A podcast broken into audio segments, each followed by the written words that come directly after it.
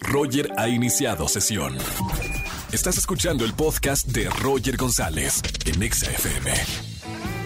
Seguimos en XFM 104.9 y todos los martes tenemos a Poncho Romo, doctor dinero, que nos va a ayudar a curar nuestras eh, finanzas, que la verdad hay a veces que están tan enfermas que por eso luego no nos alcanza a fin de quincena, pero tenemos a uno de los mejores financieros del país. Poncho Romo, bienvenido como todos los martes. Hello, encantado de estar platicando para que nos alcance. Y una forma que nos alcance es como invirtiendo. Ay, esa Uy, un- palabra. una palabra que, que a lo mejor pensamos que solamente es para gente millonaria, pero no es así, ¿no? No, para nada. Y de hecho, justamente, fíjate que me da mucho gusto porque esto me llegó de una recomendación de alguien que nos escucha todos los martes y me, de- y me decía, oye, ¿por qué no hablamos de caja de ahorro? ¿Por qué no hablas de caja de ahorro y fondos de ahorro? Sí. Y justo estos tienen que ver con la inversión. Por eso vamos a platicar un poquito el día de hoy.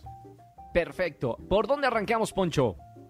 De entrada, aquí algo bien importante, que el tema de, pues en las finanzas luego son como las medicinas, de repente le cambian el nombre porque lo hace una, una empresa diferente, pero al final de cuentas es lo mismo. Bueno, eso sucede también con el tema de los productos financieros. Entonces, vamos a platicar de esto. Primero dividámoslos en dos.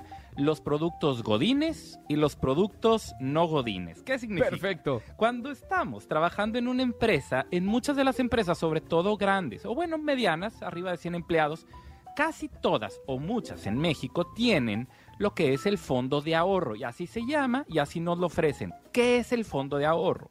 Sí. Esto viene en la ley, en la ley del impuesto sobre la renta, en la que es, un, es algo para que nos motivemos como empleados para que em, ahorremos. ¿Y cómo lo hacemos? Pues por medio de nuestra nómina. Es decir, nos dice la empresa, te voy a quitar un pesito de cada quincena, cada mes.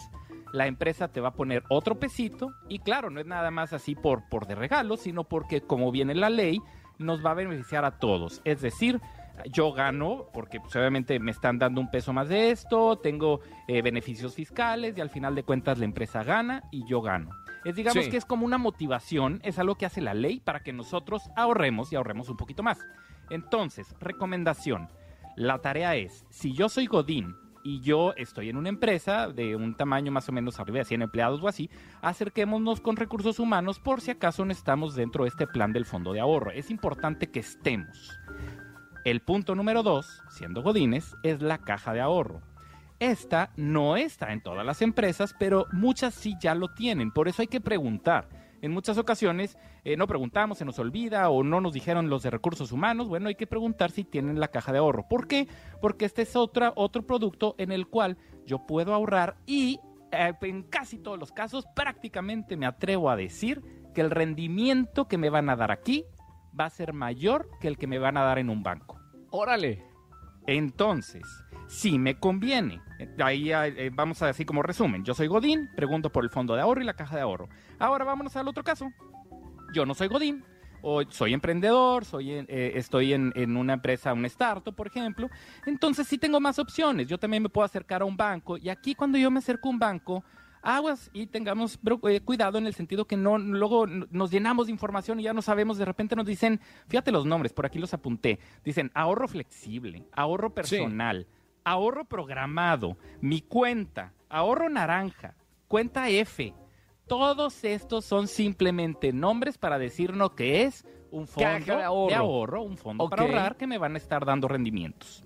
Perfecto. Entonces, ¿en, en qué me debo de fijar?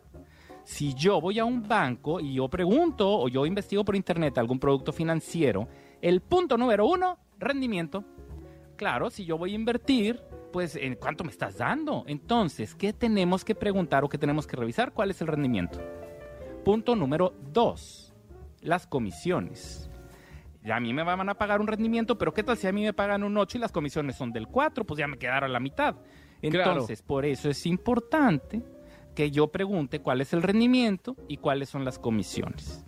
Punto número 3. El monto mínimo, que en la mayoría de los casos va a ser 100 pesos o 1000 pesos, pero bueno, puede pasar que eh, por ahí de repente hay algún producto para eh, más de un millón de pesos y bueno, pues eso sería otra historia, pero es importante revisarlo y en la mayoría de los casos sí voy a poder invertir. Entonces ya vamos, rendimiento, comisiones, monto mínimo.